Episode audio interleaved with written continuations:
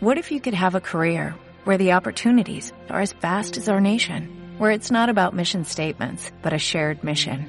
At U.S. Customs and Border Protection, we go beyond to protect more than borders, from ship to shore, air to ground, cities to local communities. CBP agents and officers are keeping people safe.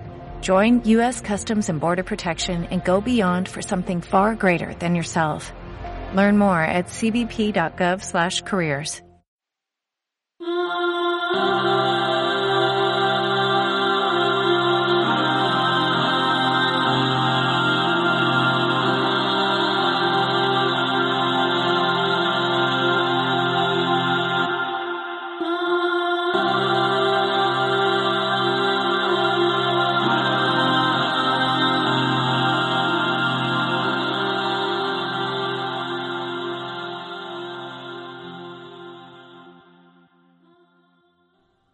de Rice Krispies por Laura Líbar Mi madre se muere. Al parecer, a las madres les pasan estas cosas. Y a los padres, y a los amigos, y a todo el mundo. No estoy preparada para esto. Supongo que nadie lo está, porque todo el mundo habla de morirse como si no fuera algo que les vaya a pasar a ellos, y cuando le ocurre a alguien en tu familia, todo el mundo dice cuánto lo lamenta o qué cosa más horrible, en lugar de bueno, es algo que nos pasa a todos. Quiero dejar claro que no estoy defendiendo este tipo de respuesta de ninguna forma. Lo último que quiero, cuando hablo con mi prometido por teléfono y le hablo de este estertor ahogado que mi madre está haciendo al respirar y le digo que apenas puede pronunciar más de dos palabras seguidas, es que me diga bueno, es lo que pasa. En vez de eso, dice que lo siente mucho y que es algo horrible y eso es lo mejor que puede decir. Pregunta qué puede hacer para ayudar, que es la mejor alternativa. Le digo que rece por mí. Son conversaciones cortas. Hay cosas que ambos sabemos que ocurrirán después de que ella muera, como que yo seré la albacea del testamento porque mi hermana Zelda es una inútil con las cuestiones prácticas, y que tendré que hacer todo el trabajo que implica esfuerzo físico y los temas burocráticos cuando alguien se muere, y que es mucho más trabajo de lo que te cuenta la gente. Hay cosas que creemos que ocurrirán cuando muera, como que irá al purgatorio y allí quemará sus pecados, que son muchísimos, porque es una bruja. Pero también hay cosas que no puedo contarle a mi prometido que ocurrirán después de que ella se muera, como que estoy buscando una manera legal de preparar su cuerpo en algún tipo de estofado que serviremos en su funeral. Es la última voluntad de mi madre. Sí, mi madre es una bruja. No lo digo como un insulto. Ha sido bruja prácticamente toda mi vida. No tiene un aquelarre, y su práctica es en gran medida de cosecha propia, pero siempre ha reclamado el poder de la brujería como propio. Siempre ha tenido una actitud muy ciclo de la vida con la comida. La mayoría de nosotros nos conformamos con contar las calorías y vigilar nuestras cinturas y con saber cuánto tenemos que dejar los hidratos de carbono y lamentarnos de que ponen demasiados productos químicos en los doritos que nos hacen comer la bolsa entera. Pero para ella siempre ha sido algo sagrado y en ocasiones asqueroso siempre solía hacer una serie de bendiciones y rituales alrededor de todo lo que se metía en la boca. Raramente utilizaba utensilios de cocina, afirmando que para eso estaban los dedos. No comía carne con mucha frecuencia, pero cuando lo hacía, observarla hacía que el resto quisiera hacerse vegetariano. Nunca olvidaré estar en un picnic cuando tenía ocho años y una de las familias trajo pollo frito. Después de hacer unos murmullos raros del tipo Gracias por la vida que permanece en esta carne, se lanzó sobre él con ambas manos y con la boca, como un animal. Alguien llegó a decirle Pareces un animal comiendo eso. Y con el aceite y la grasa y la piel por toda la cara dijo Lo soy. Y tú también.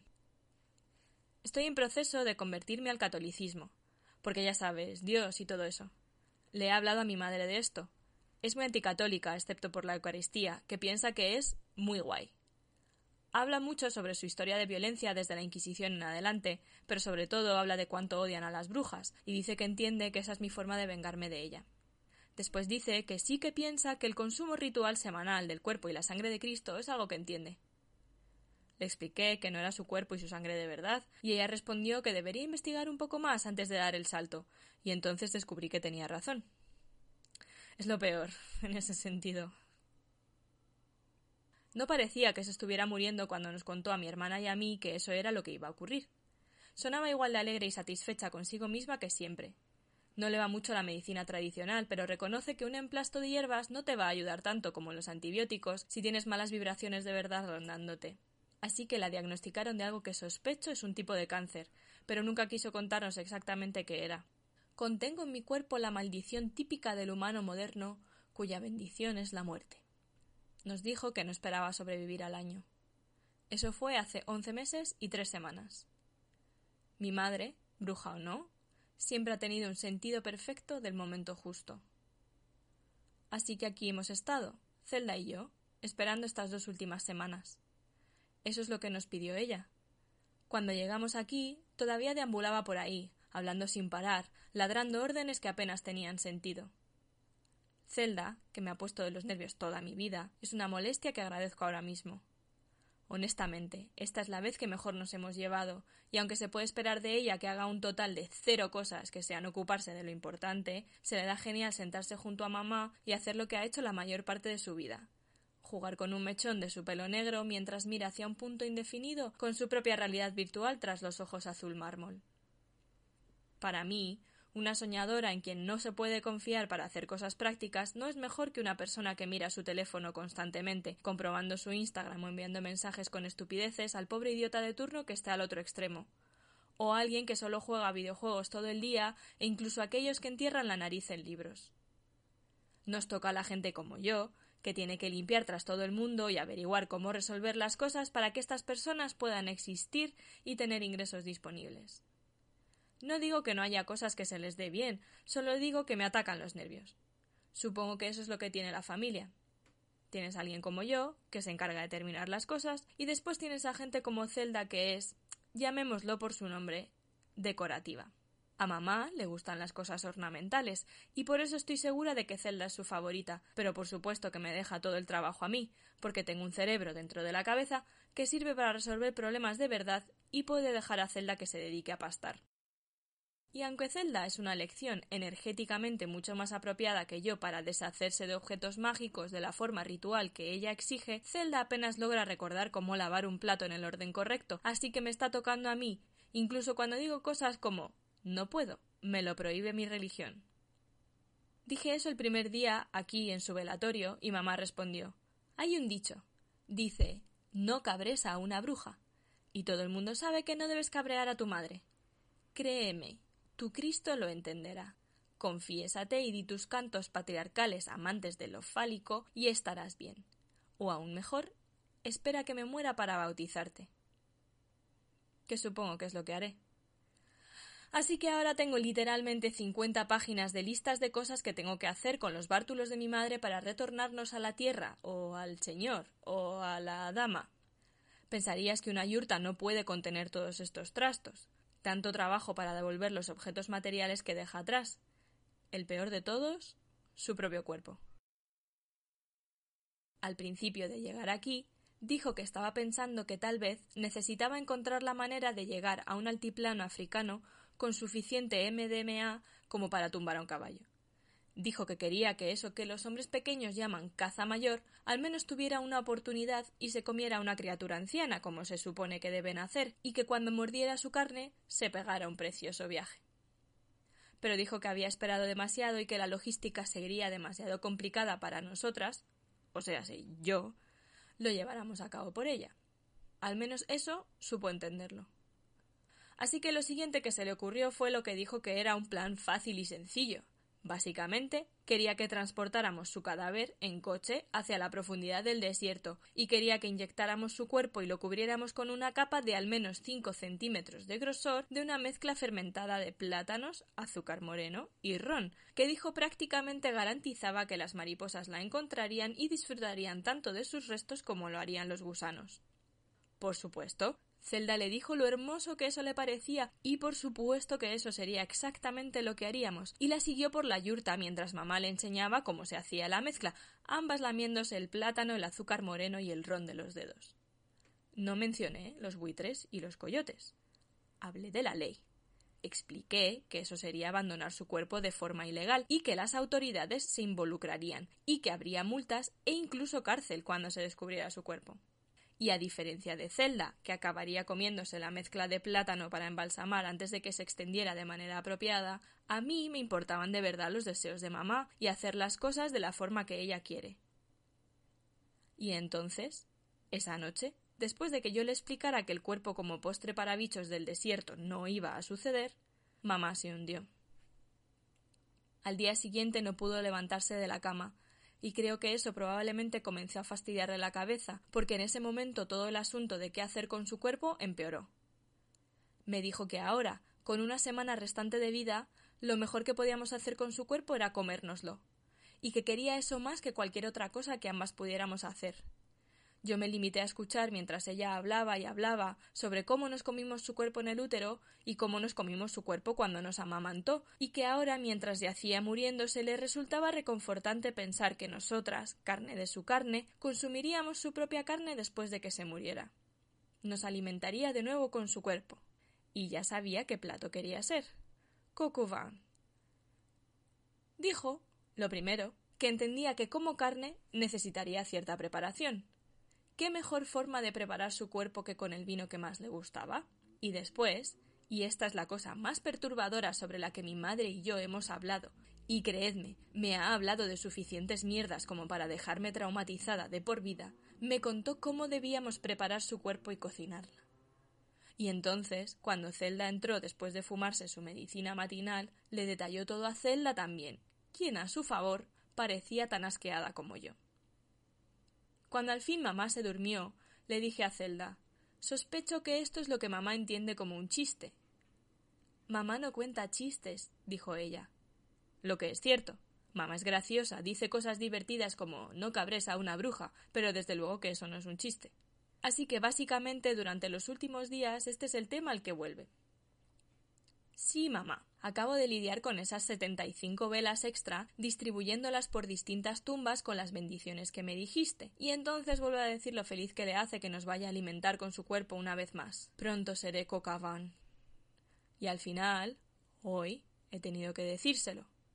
Nadie quiere comerte, mamá. Esa es la verdad, ¿vale? Ni yo, ni Zelda. Si la gente se estuviera muriendo de hambre, puede. Una manada de perros salvajes, puede. Pero mírate, ni siquiera sabemos lo que tienes porque no nos cuentas lo que te dicen los médicos, y bueno, asumo que es que algún tipo de cáncer. ¿De verdad quieres que tus hijas se coman tu asqueroso cuerpo canceroso? Comerse tu cuerpo no es legal, mamá. Da igual si somos familia y mamá, ni siquiera creo que podamos aguantarlo. Como dije antes, ahora es como que solo puede decir dos o tres palabras seguidas, así que no respondió inmediatamente, lo que estuvo bien. Y después le di la lista que había hecho por mi cuenta. Era una lista de cosas que podría hacer con su cuerpo que servirían para lo que buscaba, regresar a la Tierra de forma responsable, o simplemente de forma rara y brujeril. Le conté cómo podía ser transformada en algo que ayudara a la barrera de coral, o ser lanzada al espacio. Le conté que hay un lugar en el noroeste donde podemos hacer que conviertan su cadáver en abono, que está este traje de hongos con el que se la puede enterrar que le ayudaría a descomponerse y a ser mejor alimento para la tierra. Le conté que hay todo tipo de sitios donde puede ser enterrada sin ataúd y al natural. Y mi lista también tenía fotos. Y hay más. Mira, podríamos transformar tus cenizas en un disco de vinilo, o ponerlo en una urna que parece una figurita de acción. A mí no me gusta la idea, pero Zelda podría guardarla en su caravana en Acton y utilizarla cuando haga sus lecturas de tarot o lo que sea. Zelda parecía un poco alarmada. Oh, esta es mi favorita. Puede ser un árbol. Esta empresa, mira, pone tus cenizas con la semilla de un árbol y mira cómo puedes ayudar al árbol a crecer. Mira todos los árboles que puedes ser.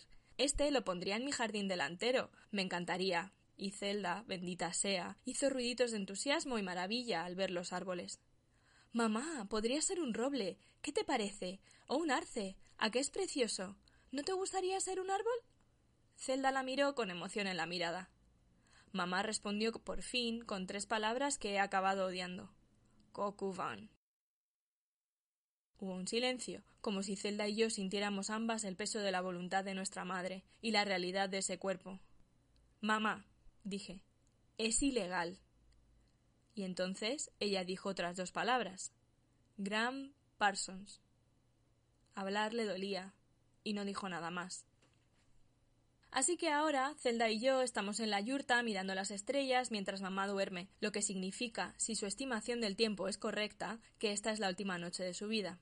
Bueno, yo estoy mirando las estrellas y Zelda está mirando su teléfono y fumándose un porro.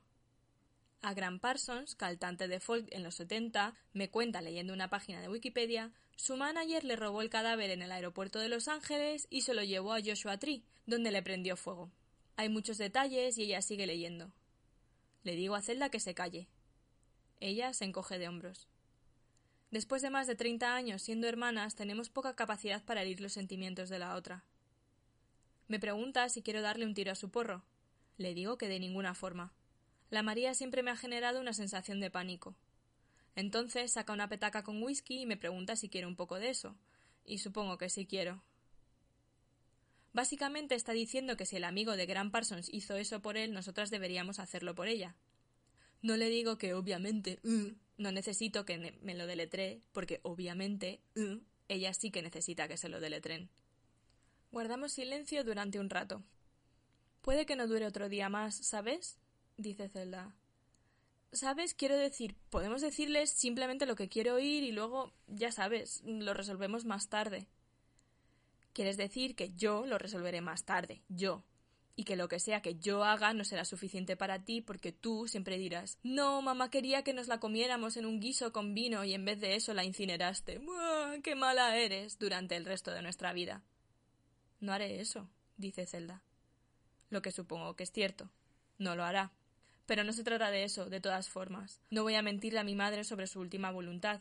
No quiero decirle a Zelda que soy mejor persona que ella porque de ninguna forma le diría a mi madre que voy a hacer algo y luego no hacerlo pero lo pienso. Así que doy un buen trago de whisky y le digo a Zelda que estoy harta de esta yurta y de que me alegro de que solo nos quede un día de esto.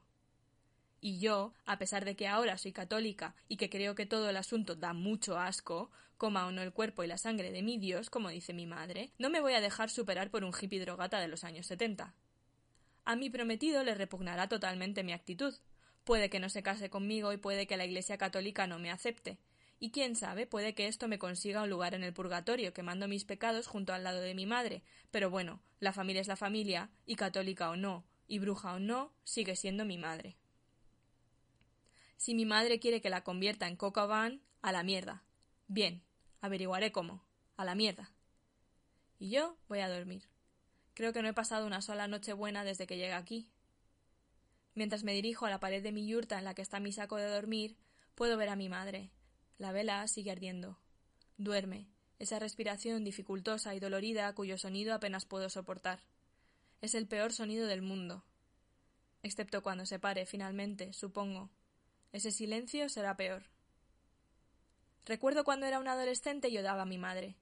Quiero decir que la odiaba de verdad. Incluso solía decirle Te odio y ojalá estuvieras muerta. Yo te quiero y tú te comerás esas palabras, solía responderme ella. Dios mío, lo había olvidado. Te comerás esas palabras. Ojalá pudiera comerme esas palabras en vez del cuerpo de mi madre, porque si pudiera comerme mi odio pasado y esos deseos de que estuviera muerta, tal vez no se moriría. Y giro para mirar a la pared y trato de dormir. Es difícil caer en el sueño. Pero cuando lo consigo, tengo este sueño. Tengo trece años y digo estas palabras. Te odio. Ojalá estuvieras muerta y recuerdo que me hizo una bandeja gigantesca de barritas de Rice Krispies. Normalmente no hacía cosas así. Normalmente eran cosas como elixires de lavanda y jengibre o algo así si quería hacer algo dulce, pero ese día recuerdo que me hizo barritas de Rice Krispies. Y los hizo para mí, ni siquiera para Zelda. Puede que fuera mi cumpleaños. Tiene que haberlo sido, sí. Había una vela. Esto ocurrió, esto ocurrió de verdad. Esto no es parte del sueño. Pero esta parte la estoy soñando, porque mi madre ahora es joven, tal y como la veo, con esta bandeja de barritas de Rice Krispies que ha hecho para mí, con una vela en ellas. Mi madre llena de vida, tan hermosa, tan ella misma siempre. Nunca vi de verdad cómo de hermosa es. Pero una parte de mí sabe que esta parte es un sueño, porque ella se está muriendo, y aunque esto es algo ordinario, siento como si todavía estuviera pasando. No, esto es solo un sueño, y recuerdo que en algún lugar estoy durmiendo en el suelo pero parece que está aquí, con esas barritas de Rice Krispies, y me coge la mano. Y el te odio que digo y que resuena en mi cabeza no tiene dientes. Igual podría ser mi canción de cumpleaños. Y ella me peina el pelo con la mano. Mi pelo está todo hecho de esa cosa hecha de nube de azúcar y mantequilla cuando sigue siendo líquida y ella dice ups y después lo vuelve a pegar en mi cabeza. Y lo siento, mi cabeza es una barrita de Rice Krispies gigantesca. La verdad es muy raro. Nunca lo había notado. Nunca supe de qué estaba hecha. Y entonces me despierto. Mi madre también está despierta y me está mirando, con una sonrisa así en la cara, y me arrastra hasta ella y le cojo de la mano. Y nos quedamos ahí sentadas un rato. Después entra Zelda. Nos ve y simplemente se sienta a los pies de mamá. Así que ahora ambas estamos aquí. Le digo lo que acaba de visitarme, en un sueño. Le digo que he encontrado la respuesta. Le digo que recuerdo cuando me hizo barritas de Rice Krispies por mi cumpleaños. Le digo lo mucho que significaron para mí. Le digo que lo que quiero hacer, con su permiso, es convertirla en barritas de Rice Krispies. Le cuento exactamente cómo puedo mezclar sus cenizas con mantequilla y nubes de azúcar. Eso suena delicioso, dice Zelda. ¿Qué opinas, mamá? pregunto. ¿Te parece bien? Mi madre aparta lentamente la mano que sostengo con mi mano y me toca el pelo. He cambiado, dice, de opinión. Le lleva un tiempo decir solo eso. Quiero, dice, una palabra y después una inhalación. Así estamos, una palabra y una inhalación. Ser, dice. El árbol. Entonces asiente, cierra los ojos. La opción, dice de nuevo, del árbol. Le cuesta una sola palabra, pero lo dice de nuevo para asegurarse de que lo sabemos.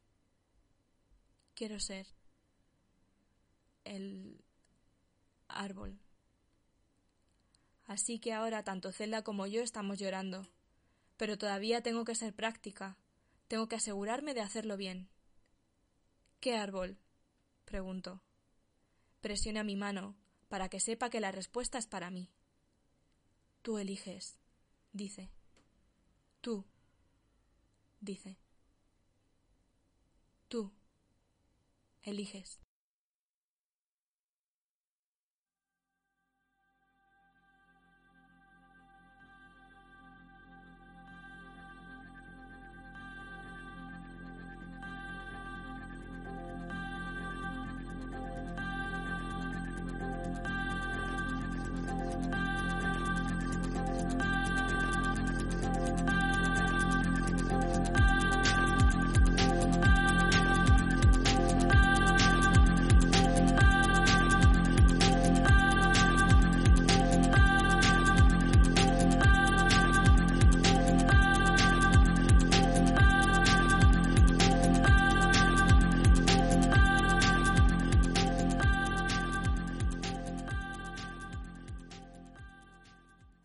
Bienvenidos, bienvenidas y bienvenides a las escritoras de Urres. Un podcast involuntario de cocina extrema. Laura Libar es una escritora, guionista, directora y actriz estadounidense. En el movimiento literario bizarro, al principio de su carrera como escritora, uno de los escritores y editores la bautizó como la reina del baile, de esta corriente literaria de la que ya hablamos extensamente en el programa 6, por si tenéis curiosidad. En España, por fortuna y por eh, cosas del destino, tenemos disponibles sus dos novelas y varios relatos gracias a Hugo y a Orcini Press, que de hecho eh, decidió empezar la andadura de su editorial gracias a la novela Fantasma. Fantasma es una novela que está estructurada como un elige tu propia aventura en novela, no es literalmente un elige tu propia aventura, pero es una novela que está estructurada, eh, no, la línea temporal no es lineal y nos presenta varias alternativas si elige una opción o no el protagonista del libro, que es, es una novela interesante, la recomendamos. Y además está porno religioso improvisado, Porno religioso improvisado es una novela existencialista que básicamente te vuela la cabeza cuando la lees. Yo la recomiendo muchísimo y mm, la tenéis disponible en Orcini Press, como ya hemos dicho. Que no nos está sponsoreando nada. no, nos, sponsorea, pero le queremos mucho también, de todas formas. Eh, yo tengo que hacer una declaración de conflicto de intereses porque eh, Laura Libar es amiga muy querida Eh, gracias, de hecho, a Hugo de Orsini Press, nuestros caminos se cruzaron en el Celsius de 2018. Tener este relato en las escritoras de Urras es un privilegio porque ni siquiera está editado en inglés. O Eh, sea, Está el nivel, o sea, el nivel. Eh, estuvimos hablando en febrero sobre que yo quería traer un relato de Laura al, podcast y mm, este relato iba a verse publicado a principios del año, pero pues el COVID eh, no lo ha permitido y de hecho a estas alturas tampoco está publicado en inglés. a mí me encanta que sea un relato de Laura Libar eh, el que continúe luego de nuestro exitoso Berkami, porque es como pensaron que ya se iban a acabar todas las sorpresas y que habíamos llegado a nuestro punto álgido, pues no, les traemos un relato de la ¿Puedo decir malas palabras en el podcast? de la fucking reina del bizarro. O sea, O sea, tenemos muchas, muchas ases bajo la manga y todavía no nos hemos sacado. Creo que este era el último, de hecho, pero bueno. la antología en la que saldrá este relato en inglés la, la publicará la editorial Afterworld Books. Eh, si estáis interesados y leéis en inglés, pues estará ahí disponible y si no, pues ya lo tenéis en español. Una de las cosas que contamos cuando hablamos del bizarro es que el bizarro es tan diferente como escritores de bizarro hay. Cada eh, escritor de bizarro tiene un estilo y una personalidad diferente y el relato que publicamos ya sobre bizarro no tiene absolutamente nada que ver en estilo, ni en temática, ni en casi género, subgénero con el de Laura Libar. Pero aún así este relato me parece que es muy representativo del estilo de, de, Laura. Laura tiene un estilo que se acerca más al surrealismo que a la literatura de género fantástico. En el relato tenemos ese elemento extraño, ¿no? Que es que la madre sea una bruja y le pida a sus hijas que se la coman, pero está tratado desde una normalidad que nos resulta extraña, ¿no? Eh, incluso aunque las hijas reaccionen de manera escandalizada y asqueada, la protagonista no lo vive como algo extraño y además va muy acorde con el carácter de, del personaje, ¿no? Pues ya desde el principio se nos menciona que ella es bruja y que es lo que hace para vivir y nosotros lo normalizamos, asumimos que eso es lo normal, entonces eh, no nos sale, no nos resulta fuera de carácter, ¿no? No nos parece que, que sea algo eh, extraño. Exactamente. De hecho, a mí me gusta mucho como quizás eh, sin quererlo, muchos de los relatos que hemos presentado aquí encuentran algún tipo de familiaridad y de puntos de conexión. Y este relato evidentemente se puede poner en relación con otros dos relatos que hemos tratado aquí que igual tocan este tema del canibalismo, que son Amargo, de Flor Canosa, la argentina, y Las caníbales de la isla de Radnavar, ¿no? de Nivedita Sen. O sea, en estos tres relatos se puede ver como el canibalismo, que es un acto abominable, ¿no? En otras, en otros contextos, aquí se nos muestra como un acto de amor, ¿no? En el caso de Amargo, quizás un amor más enfermizo, y ya eso no lo analizamos en su momento. Pero en estos dos últimos, un amor, un acto de amor y de entrega, eh, y de aceptación de, la otra persona y asimilación metafórica y, y real, ¿no? De esa otra persona que que nos lleva a un terreno de, lo insólito, de no lo sobrenatural, pero sí de ese extrañamiento que nos provoca este relato, que sin ser plenamente fantástico, sí nos coloca en un terreno de, de una literatura no mimética, porque es precisamente en los comportamientos y en las reacciones que tienen sus personajes ante lo extraño, ante lo raro, ante lo abominable, ciertamente, eh, donde está el elemento sobrenatural, por decirlo de alguna forma. Otro de los elementos característicos del relato que tiene sobre la literatura de Laura Libar y sus características es cómo trata temas que pueden resultar densos o que se pueden considerar como temas serios, pero lo hace de una forma delicada y de una forma sutil, ¿no? ¿no? No sentimos que nos está aleccionando o según lo estamos leyendo nos damos cuenta de que está haciendo esta referencia, pero en este relato me parece que el eje central, el conflicto central es esta relación problemática que hay entre la madre y la hija, ¿no?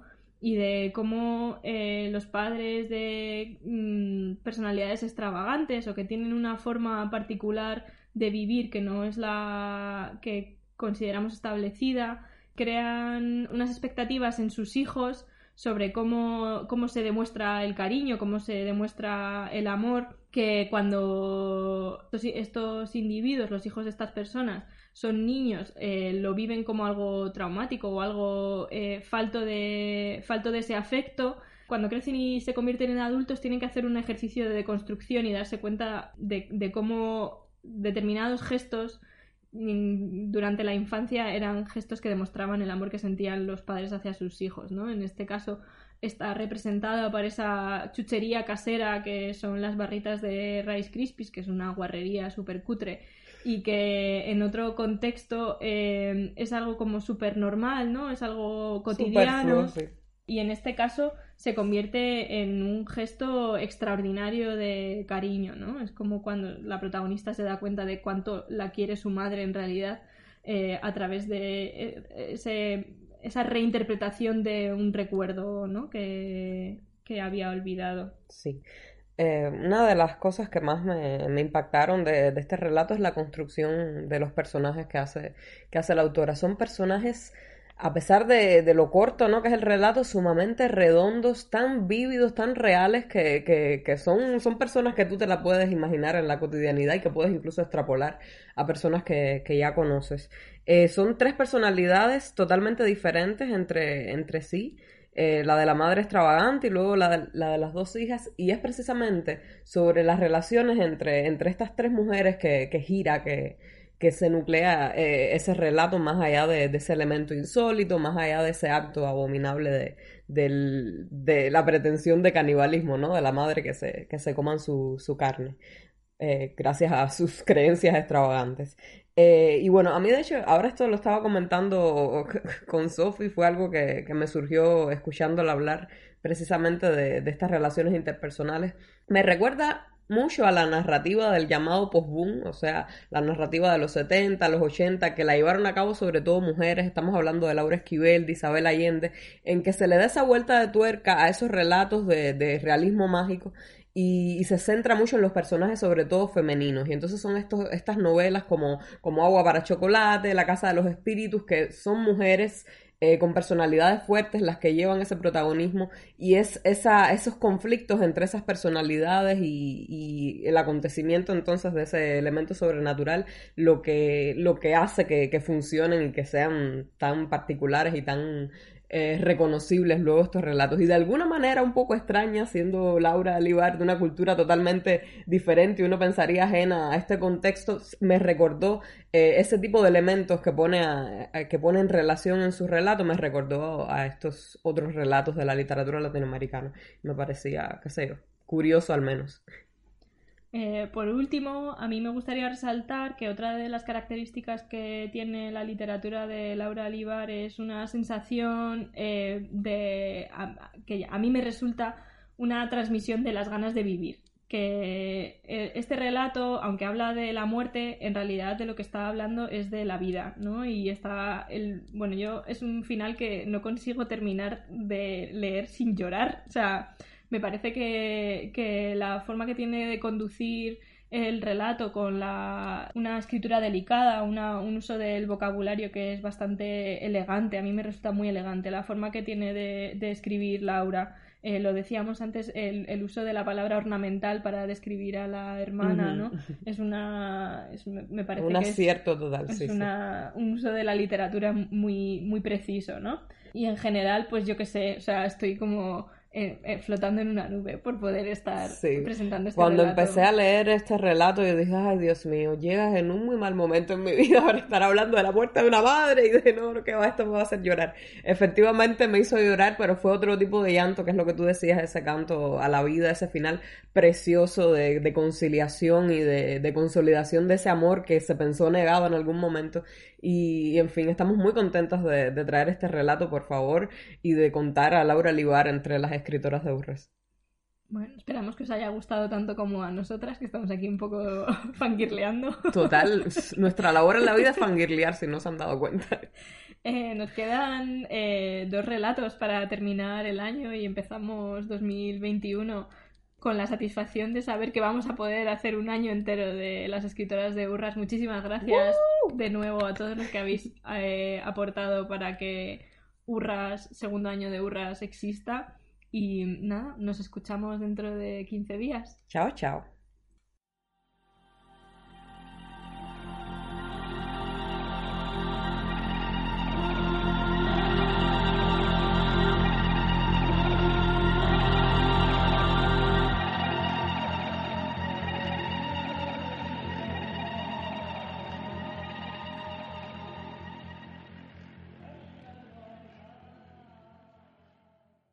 As a new Western Union customer, you can enjoy a $0 transfer fee on your first international online money transfer. Send money to your family and friends back home the fast, easy, and reliable way. Visit westernunion.com or download our app today to get started, and your first transfer fee is on us. FX gains apply, not available for credit cards and transfers to Cuba. Services offered by Western Union Financial Services Inc. and MLS 906983 or Western Union International Services LLC and MLS 906985.